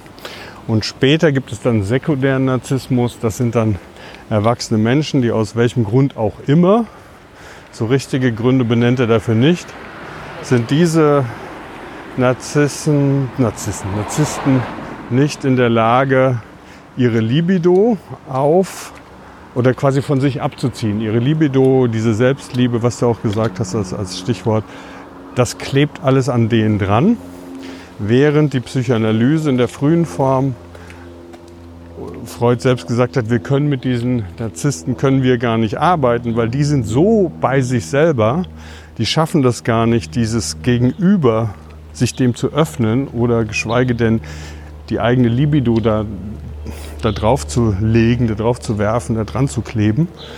Ähm, und deshalb können wir in der Psychoanalyse auch in der Zusammenarbeit keine Übertragungsneurose herstellen. Und diese Übertragungsneurose war quasi die Grundlage der frühen psychoanalytischen Arbeit. Das war die Hypothese, dass in der Übertragungsneurose diese ganzen Beziehungsthematiken wieder auftauchen, die zu intrapsychischen, bei Freud noch intrapsychischen Problemen führten und die lösen sich dann auf, wenn man eine korrigierende emotionale Erfahrung in der Übertragungsneurose machen kann. Narzissten konnten sich diesem gegenüber nicht öffnen und deshalb hat ähm, Freud gesagt, dass die Leute einfach für die Psychoanalyse nicht erreichbar sind. Okay, im Prinzip dann auch eine Art von jetzt äh, nicht jetzt eine krankhafte Bezeichnung auch, aber äh, vor allen Dingen auch, um, um eine Arbeitsgrundlage zu bekommen, ja. So eine gewisse Kategorisierung von Patienten. Ja, das war eine Trennung. Wir sprechen ja heute auch noch von Borderline. Es gibt jetzt in diesem, das hatte ich ja schon neulich angedeutet, glaube ich, in der Gestalttherapie 2, dieses äh, der ICD-10 als Kategoriensystem, in dem eben Pathologien drin sind. Und da gibt es auch Persönlichkeitsstörungen. Und das wurde jetzt bei dem ICD-11, der offiziell ab seit letztem Jahr 2022 schon gilt, aber der noch nicht wirklich Anwendung findet. Ähm, da wurden eigentlich diese Persönlichkeitsstörungen als solche abgeschafft, ähm, bis auf Borderline. Borderline hat man beibehalten, weil das wirklich so sehr, sehr, sehr stark beforscht wurde und weil es da auch viel Evidenzstudien für bestimmte Behandlungsansätze gibt, die dann eben auch weiterhin verfügbar sein sollten für Patienten mit genau dieser Störung. Und diese Störung, das habe ich ja auch schon bei Encanto gesagt, ist halt eben diese Einteilung neurotisch auf der einen Seite, das kann man psychoanalytisch behandeln. Psychotisch auf der ganz anderen Seite, das sind diese drei Töchter gewesen in Kanto, ne, auf der Ja. ersten Ebene. Und in der Mitte Borderline, das sind Menschen, die ähm, noch einen Realitätsbezug haben, die Impulskontrollstörungen haben, die sich symptomatisch dadurch auszeichnen, dass sie intensive Beziehungen führen, dass diese Beziehungen aber oft nicht sehr äh, lange dauern oder immer wieder auch von großen Krisen geprägt sind. Und dieses Borderline ist quasi der Schritt ins Psychotische, ne? Diese, dieser Durchgang. Und für die Königin oder die Stiefmutter jetzt bei äh, Schneewittchen, Schneewittchen oder Schneeweißchen, nee, Sch äh, doch. Schneewittchen. Schneeweißchen, ja. Schneeweißchen ist auch eine, Ja. eine Form der Be Da wäre natürlich dann die Königin über den Spiegel ähm, in so einer narzisstischen Persönlichkeitsstruktur oder Persönlichkeitsstörung, dass die, ähm, dass die selbst ihre eigene Tochter eher auffressen würde, als äh, zulassen kann, dass sie diese Beziehung irgendwie erlebt, sich dem öffnet oder so. Das, also das ist jetzt schlecht ausgedrückt, aber die ist quasi am Spiegel. Das ist das Bild dafür, dass sie bei sich selber bleibt. Also das heißt, du würdest ihr auch da tatsächlich so eine narzisstische Störung attestieren.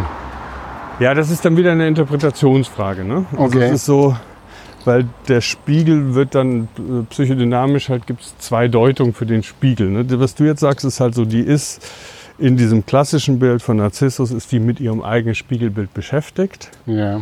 Und wenn man dann noch anguckt, was kriegt die denn auf die Rolle, äh, dann legt die alles daran, ihre Tochter umzubringen, weil die Tochter ähm, ihre Grandiosität, ihre Schönheit in Frage stellt oder sie übertrumpfen könnte.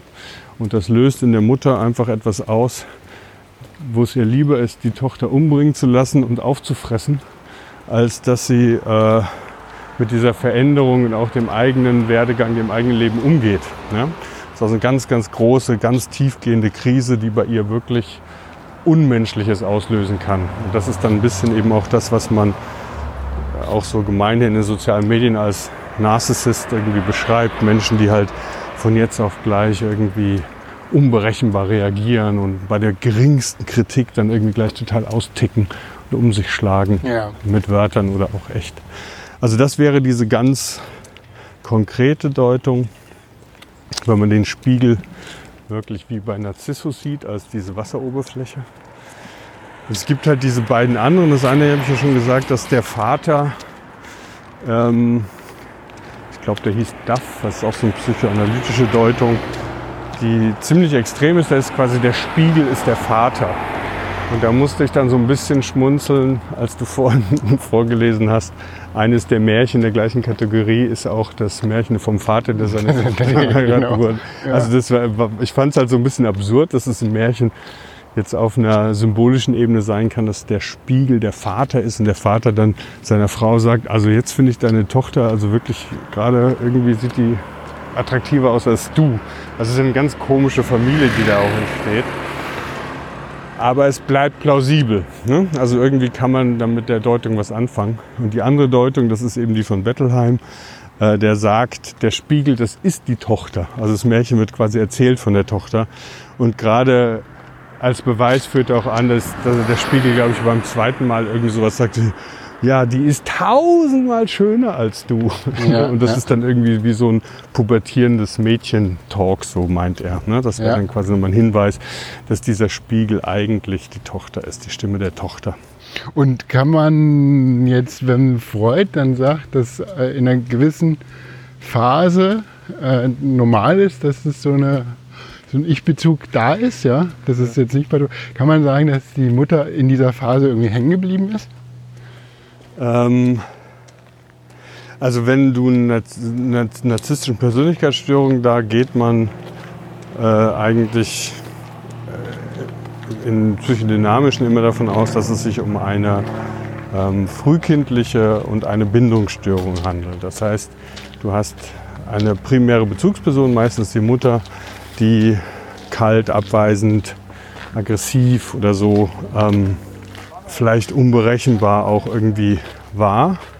Und als Schutzfunktion ähm, hat das Kind dann entweder diese Überhöhung schon mitentwickelt als Schutz oder eben aber auch eine depressive Akzeptanz der Situation.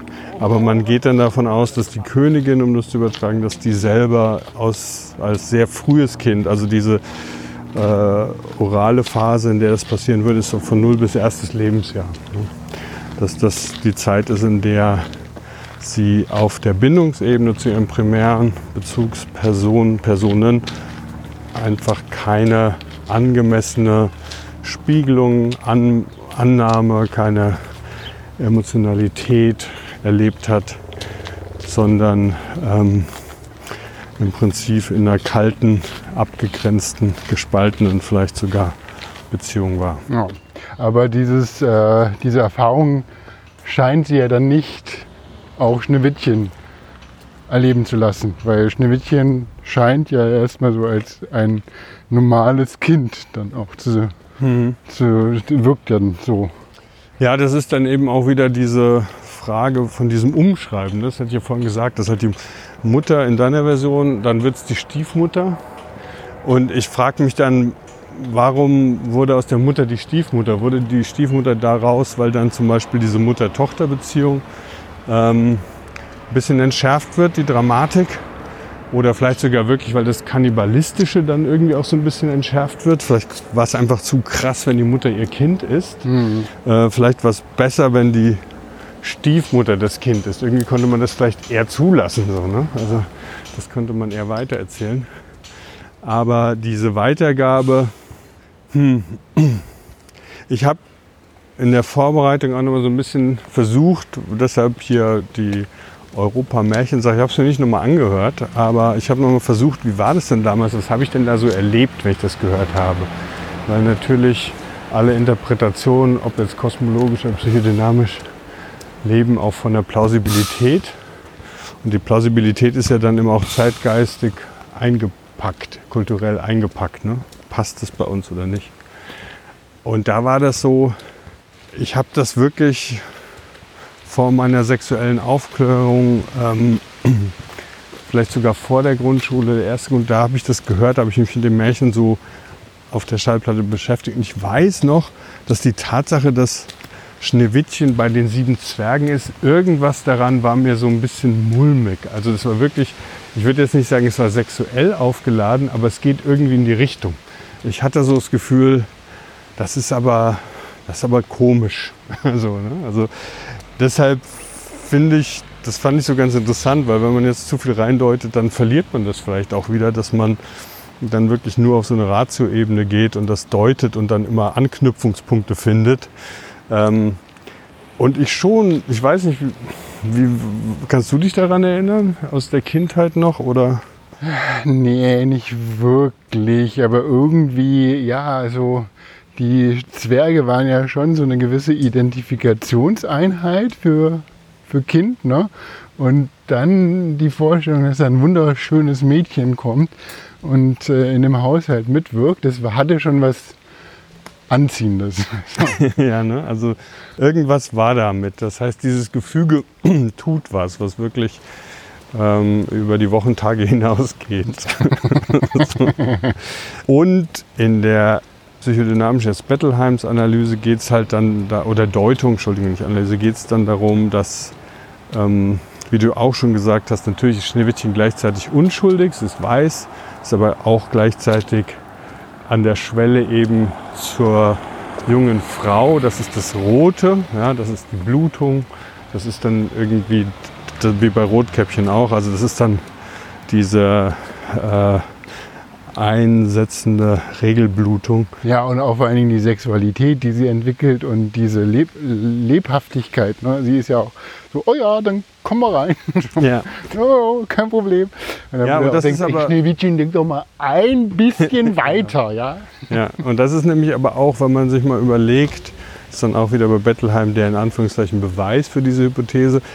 Was, was bringt die denn mit, diese Krämerin? Ja, die bringt Schnürriemen, einen Kamm, also alles Dinge, um sich schön zu machen. Genau, das sind also ja, Sachen, ja, ja. die eben auch nochmal, da wird doppelt das Verführerische angesprochen. Einerseits lässt sie sich von der Krämerin verführen mit Dingen, die sie als junge Frau darstellen können. Und gleichzeitig ist diese Darstellung selber auch so, dass sie den Wunsch hat, verführerisch zu werden, also sich schön zu machen. Ja, Sie würde vielleicht nicht verführerisch als Wort verwenden, aber man, man merkt schon, dass sie so an der Schwelle steht. Und die Zwerge sind in gewisser Weise an dem Punkt abgehängt. Ja? Also das äh, sagt Bettelheim auch. Die sind quasi auf einer kindlichen Ebene stecken geblieben, die noch vor diesem ödipalen Dreieck ist, weil Bettelheim auch sagt, die Grundproblematik in diesem Märchen ist halt die ödipale, äh, die, der ödipale Konflikt. Also Tochter, Mutter, Tochter, Vater. So, jetzt in der kurzen Pause sind wir hier angekommen an dieser Kleingartenanlage. Die heißt Freiheit, aber die Tür ist abgeschlossen. Ja, ich dachte, hier kämen wir durch.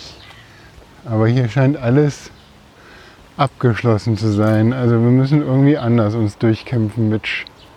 Wir sind gar nicht mehr am Kanal, oder? Wir sind schon lange nicht mehr am Kanal. Ist mir gar nicht aufgefallen. Das ist so ein, so ein kleiner verlassener Arm, der zwischen eben, ja, der noch zu Neukölln gehört, hier, würde ich mal sagen. Aber parallel quasi zur Kiefoldstraße ne? läuft. Das ist immer diese Silhouette an den Hochhäusern, die man dann vom Weiten sieht. Ja, das ist interessant. Hier kommt wirklich ganz viel Berlin zusammen. Ne? Also diese Nachkriegs äh, Westbauten, Hochhäuser, um die Leute unterzubringen, weil ja Raum ein bisschen begrenzt war innerhalb der Mauer. Und die Kleingartenanlage, die Ja. gerade sagt, es ist genug Platz für alle da. Ja, und vor allen Dingen, die konnte sich ja quasi Kleingartenanlagen hatten wir ja auch an der Grenze, also am Potsdamer Platz. Das war ja auch voll von Kleingartenanlagen. Die mussten jetzt alle weichen. Hier ist noch so ein Mauerstreifen, wo die sich dann noch so halten konnten über die ganzen 30, 40 Jahre. Also das, ähm, ja, zur Stadtentwicklung ist es ja ein ganz interessantes Gebiet. Ja. Okay, ähm, lass uns mal zurückkehren zu Schneewittchen. So, deine letzte Anmerkung. Was in dieser psychodynamischen Deutung auch noch vorkommt, ist, dass ähm, dieser Apfel, also dieser, diese, diese Riemen und der Kamm zuerst, Ach ne, genau, das war nochmal die können, genau, Riemen und Kamm, die können, da können die Zwerge sie noch zurückholen. Aber wenn sie in die roten Apfel beißt, ne, nicht in irgendeinen Apfel, sondern in die rote Seite des Apfels, also dieses, dieser Biss, ja, der ist ähm, in dem Fall tödlich. Ja. Erinnert mich dann auch wieder an Oppenheimer, so mit der Spritze im Apfel. Ähm, Ja, die eine Seite des Apfels. Ne? ja. Oder äh, Turing, ne, der sich ja selber so umgebracht hat auch. Hm, hat er sich mit einem Apfel umgebracht? Ich glaube, der hat einen Apfel vergiftet, einen vergifteten Apfel Ach, wirklich? Okay. Krass. Und ähm, da beißt sie dann also den Apfel. Das ist jetzt nichts mehr, was sie so äußerlich sich hübsch macht, sondern sie beißt zu. Ja, ja, ja. Und in dem Moment äh, können die Zwerge nichts mehr ausrichten. Und Ja, weil es halt quasi kein äußerlicher, also weil es kein äußerliches äh, äh, Mangel ist, sondern der ist ja dann internalisiert. Ja. Ja, so. Und das heißt, da wird sie ja quasi zu einem, zu einem Porträt. Ne? Das ist auch so, das, also, wollte jetzt nochmal den, den Strang aufgreifen, nämlich, ähm, was du gesagt hast mit, äh, dass Schneewittchen durch diese Praktiken bei den Zwergen dann sich als, als junge Frau, also als, als quasi als ein erwartetes Gesellschaftsbild äh, instanziert, ja, Mhm. um die Rolle der Frau da zu spielen. Ne? Das ist ja so, du musst nähen, du musst waschen, du musst kochen, du musst hübsch sein, bitte mach das und dann kannst du hier bleiben. Ne? Das ist ja so ein ganz männlicher Blick. Ja? Mhm. Also die Frau als Accessoire, die, äh, die, dann, ähm, die dann geduldet wird, solange sie ihre Rolle dann ausfüllt. Ja? Das ist ja so, ne, das was dann auch, und sie friert ja dann, sie führt ja ihre Rolle weiter aus, in dem Moment, wenn sie diesen Apfel schluckt und nicht stirbt, nicht vergeht, sondern sie wird ja dann quasi in ihrer Schönheit, wird sie dann fixiert. Das ist quasi so, so, also wenn du jetzt eine Mediengeschichte, das wollte ich dann auch nochmal einbringen, der Spiegel ist so so als, als, als quasi als das bürgerliche Relikt, das auch die, dass es auch im bürgerlichen Haushalt eingesetzt werden konnte, fing dann an, weil dann die Produktion so günstig war, dass, dass man dann eben, dass jeder sich einen Spiegel leisten konnte, dass damit auch die bürgerliche Familie so fixiert wurde. Ne? Das, man hatte auf einmal so ein, man konnte, man konnte sich selber sehen. Es war nicht mehr nur die Pfütze, ne? sondern es war tatsächlich ein, äh, ein Accessoire, mit dem die Selbstreflexion dann gemacht werden konnte. Ja? Und damit halt auch durch so ein gesellschaftliches Bild. Das heißt, auf der einen Seite wird auch in der Kulturgeschichte des Spiegels gesagt, dass es zu einer Emanzipation von Frauen kommt, weil sie sich so sehen konnten, wie sie sich sehen wollen. Gleichzeitig aber auch der männliche Blick in diesem Spiegel mit drin hängt, nämlich genau dieses Rollenbild von der Frau, wie sie erwartet wird in der Gesellschaft, dass die das erfüllen. Und diese, dieser, dieser Blick im Spiegel, ja, der eine scheinbar objektive Instanz ist, ne, weil dieses magische Relikt, was dann die Königin einsetzt, um zu wissen, ob sie die schönste ist, ist ja so, ja, der Spiegel weiß halt auch, dass auch noch Schneewittchen lebt. Also dieses Magische in dem Spiegel, ja, ähm, der aber eine, so eine objektivierbare, eine objektive Instanz ist ne, und die dann äh, nicht lügt. Ja. Das heißt, hier haben wir so den Spiegel als, äh, als eine Art von, ja, wie soll man sagen, so eine Globalisierungseinheit. Ne? Das heißt, die, der Spiegel weiß Bescheid über alle Bilder in der Welt ja, und kann das dann wieder zu rausprojizieren und äh, als Information dann der Königin geben. Ja, und daraufhin wird ja quasi ihre Motivation, die Tochter umzubringen, ausgelöst. Ja. Und, ähm, und jetzt will ich jetzt äh, meinen Schritt in Richtung, was hat das heute noch für eine Bedeutung, ist, dass natürlich irgendwo diese ganze Selfie-Culture, diese, ganze, diese ganzen Filter und alles Mögliche, was man in diesen sozialen Medien als ähm, Techniken findet, um sich selber zu präsentieren, um sich selber dann auch schöner zu machen, um so ein äußerliches Bild ne, der Schönheit dann darzustellen. Das ist ja so, so diese Selfie-Culture. Das, was dann die Fotografie schließt ja dann irgendwann an. Die ersten Fotos wurden 1827 oder so gemacht und bis dann halt quasi technische Verfahren entwickelt wurden, die jetzt nicht irgendwie, wo man sich nicht drei Stunden lang hinsetzen müsste, um belichtet zu werden. Also es ging dann irgendwann so 1850, 1860 waren dann so die Fotografien, ne, haben dann auch irgendwann die Porträtmalerei abgelöst. Das heißt, es gibt die Möglichkeit, irgendwelche Bilder, gesellschaftlichen Bilder zu fixieren und so eine Schönheit auch zu fixieren. Ne? Also festzuhalten, was vorher nur in Porträtmalerei, aber dieses immer näher dran an der Echtheit zu sein, in dem, in dem dann eben so ein Spiegelbild quasi eingefroren wird. Und das haben wir in diesem gläsernen Sarg. Ja, der gläserne Sarg, der nichts anderes ist als eine Insta-Kachel. Ja? Eine Insta-Kachel, die dann halt von dem. Also der, der Prinz verliebt sich ja auch nur in ein Spiegelbild. Ne? Also du hast ja dann das, was, was dann äh, die, Königin sich selber in dem Spiegel sieht, sich da selber äh, verliebt drin, ist ja nichts anderes als beim Prinzen. Der kennt ja gar nicht Schneewittchen. Er sieht nur ihre Schönheit und verliebt sich in diese Schönheit. Ja? Und das ist ja auch genau so eine, wie soll man sagen, das ist ja auch eine völlige Irreführung von Liebe oder von Erkenntnis, ja, weil es halt nur eine eingefrorene Kachel ist, Und die schleppt er überall mit hin. Ja, also das ist ja auch so ein bisschen so ein narzisstischer Gedanke von dem Prinzen. Ja, er lässt die überall mit hinschleppen und dann finde ich wieder diese Motivation von dem, von, den, von dem Kammerdiener, der dann halt so, oh, ich habe keinen Bock mehr, die Frau überall hinzuschleppen. Und, und dann mit der dann halt so rumhantiert, dass es dann eben der Apfel sich löst und bis zum Leben erweckt wird. Und dann Das halt, ist Admin. das ist genau so. Ja. Und dann fängt das halt wieder so von vorne an. Dann wird geheiratet und dann wird die, die, böse, die böse Einheit wird dann aus der Welt entfernt, tanzend, ja, in glühenden. Und ich glaube, das, wenn du fragst, was ist mir hängen geblieben als Kind, dann ist mir dieses Bild schon sehr eingebrannt, ge- ne? das mit glühenden Pantoffeln zu Tode tanzen. Das ist dann auch wieder so eine Bösartigkeit, die dann in, auch in so einer Rache, ja, auch wieder so brachial ist, wie halt die Leber zu essen von, ne, äh, nee, die Leber war ja woanders. die Lunge und die Leber, oder? Leber und Lunge, das Ah ja, doch, ja, ja, gut. Es ist dann wieder Prometheus, der da quasi mit anklang. Also muss man auch mal gucken, für was steht eigentlich die Leber. Ne? Die Leber wird wahrscheinlich auch in dieser, in dieser Säftelehre dann irgendwo eine Einheit haben, die dann auch irgendwie, müsste man mal gucken, warum bei Prometheus die Leber und warum hier die Leber und was die Lunge mit. Ah ja, da, also ich glaube, man kann unglaublich viele verschiedene ähm, Folien anlegen. Das Märchen finde ich nach wie vor faszinierend. Ja. Äh, hat in der Komplexität und der Ambivalenz wieder so eine, ähm, ja, einfach so ein, so ein, so ein, so ein Platz in der Popkultur, äh, dass, dass das auch äh, ja, so einfach gerechtfertigt ist. Ne? Hm. Also ich, du merkst, ich, ich suche so langsam den Ausgang in unsere, aus unserer Episode und versuche so abschließende Worte zu finden, was mir jetzt nicht gerade gelungen ist. Ja, Bettelheim hat ja dann noch was anderes gesagt. Also dieses Freezing von, von äh, nach, nachdem sie einen Apfel gebissen hat, ist ja für ihn einfach wirklich der Tod. Ja, das in dem Moment ist es quasi vollzogen. Der Geschlechtsakt ist vollzogen, auch wenn es jetzt die Mutter war, die das zugeführt hat.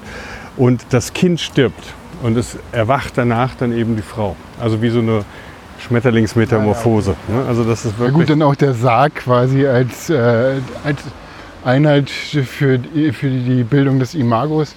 Und dann kommt auf der anderen Seite kommt dann eben die Frau raus. Das war bei ihm das so.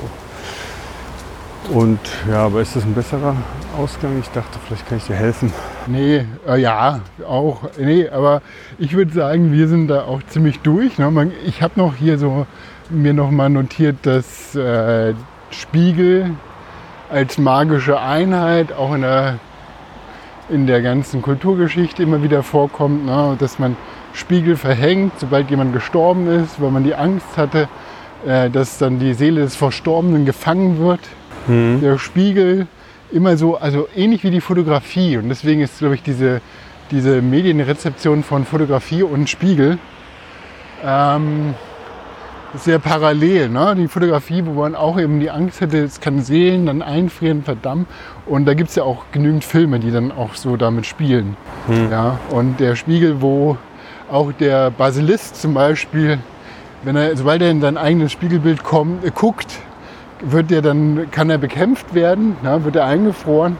Ja, also, ähm, also der Spiegel taucht in verschiedenen Sagen und Märchen immer wieder als so eine, als so eine magische Größe auf, die Klar, der Vampir, der sich eben nicht selber sehen kann Genau, oder der- den man auch neben dem Spiegel sehen kann.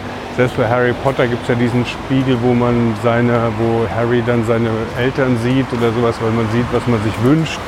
Äh, das ist ja auch eine Weiterführung. Also der, das bleibt bestehen. Also dieses, dieses, das ist dann auch wieder das narzisstische Thema, was man allgemein so ein bisschen als schlecht, hochnäsig, arrogant hinstellt. Aber in Wahrheit ist es natürlich so, dass jeder auch einen konstruktiven Narzissmus in sich hat. Das ist in der Regel sogar äh, allein durch die Scham, die man so hat, schon mit angelegt, ne? dass wir uns schön machen. Deswegen ist er also irgendwie auch nach was aussehen wollen.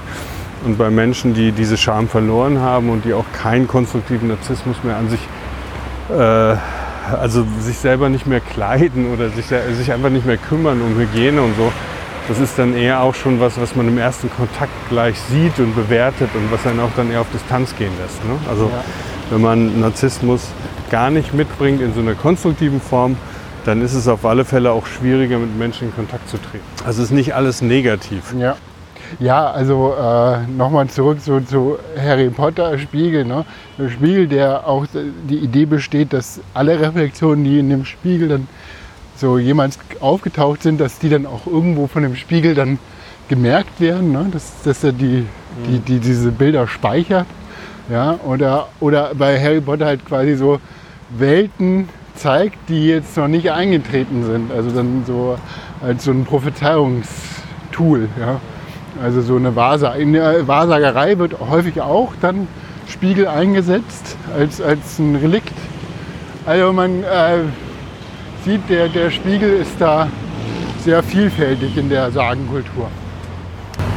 Ja, mit so ja, jetzt gehen wir dann für die nächste Folge, gehen wir dann eben weiter in deiner, die du angefangen hast, deine Märchenkategorien. Da gehen wir dann von Schneewittchen zu Rotkäppchen.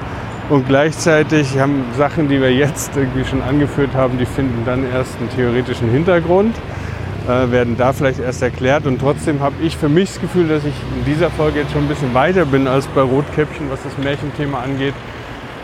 Indem ich mich ein bisschen mehr noch Erich Fromm anschließe, der bei Märchendeutung auch sagt, es geht immer darum, was diese Bedeutung für die Person hat. Also wenn wir Traumdeutung machen, es geht nicht um generelle Archetypen, es geht nicht nur um verdrängte Sexualität, sondern es geht darum, dass die Dinge auch zukunftsgerichtet sein können, dass da Bilder entstehen können, die einem auch helfen können, da auch konstruktive Anteile drin sein können. Und bei Märchen, und das hast du ja auch schon mal gesagt, warum wird dieses Märchen immer noch vervielfältigt, umgeschrieben, neu aufgelegt? Das ist dann auch so ein bisschen Zeichen einfach, dass Märchen wie Träume für die Gesellschaft funktionieren und scheinbar in der Gesellschaft das einfach noch eine Anbindung findet. Und Ja. Ähm, das fand ich jetzt nochmal ganz spannend. Auch die Sachen, die du gehört hast, hatte ich noch nie gehört, mit, äh, die du mitgebracht hast, Kosmologie und so, fand ich total spannend. Ja, ja, das ist, also da, da gibt es halt wirklich viele Erklärungsansätze. Guck mal, hier können wir, können wir in, die, 41 in den Bus super. steigen, oder? 41er, In die 41er, wo fährt, fährt der lang? Sonnenallee, Hermannplatz. Ja, dann nehmen wir den noch. Ja. Also, Mitch, das war meine Episode, wo du einen ganz maßgeblichen Teil von getragen hast. Äh, Ja. Vielen Dank für deine Vorbereitung. eine Sache noch vergessen, die mache ich jetzt, bevor wir Schluss machen, noch rein. Also diese drei Formen des Narzissmus, das, das eine ist halt das, was man gemeinhin so als, als blasierte, arrogante, vielleicht auch aggressive Person wahrnimmt. Das zweite ist die Kehrseite dessen, das Depressive. Die Person hat keine Depression, sondern ihr Selbstwertgefühl ist quasi implodiert, in sich zusammengefallen, was eher eine Folge von der narzisstischen Persönlichkeitsstörung ist, aber sich auf der Symptomebene im ersten Anschein als Depression äußert, was aber trotzdem einfach anders behandelt werden müsste, wenn man genauer hinschaut. Und das dritte, wo, was jetzt ein bisschen eben auch das Thema vielleicht für die Stiefmutter gewesen wäre, ist der maligne Narzisst. Das ist dann, oder Narzisstin, das ist äh, die Persönlichkeitsstörung, in der dann zusätzlich eben auch noch ähm, Dinge dazukommen, die dazu führen, dass diese Person einfach das Profil, was man früher Psychopath genannt hat, ne? also dieses Serial Killer-Ding so mit reinbringen, ne? dass die dann eben äh, smart anwesend so sind, aber äh, eben ohne moralische äh, Bremsen, Ja, die dann wirklich eben auch ihre Tochter töten, bloß weil die schöner ist als sie. Okay, das war jetzt eigentlich Podcast-Episode 34. Wir sind hier auch durch so einen peripheren Teil von Neukölln gelaufen. Ich fand es ganz spannend, auch wenn wir dann nicht durch die Kleinergartensiedlung gekommen sind, um dann hinten Richtung äh, Köpenick weiterzulaufen. Aber ähm, ihr könnt die Tracks sehen auf eigentlich-podcast.de, die wir gelaufen sind. Da kriegt ihr auch mehr Informationen, Shownotes und so weiter. Ja, wir sagen Tschüss, bis zum nächsten Mal. Ich hoffe, ihr konntet ein bisschen was mitnehmen. Äh, wir setzen auf jeden Fall nächste Episode die Märchenreihe fort und werden sicher auch das hin und wieder aufgreifen. Dem kann ich nichts mehr hinzufügen, nur noch ein herzliches Tschüss. Tschüss!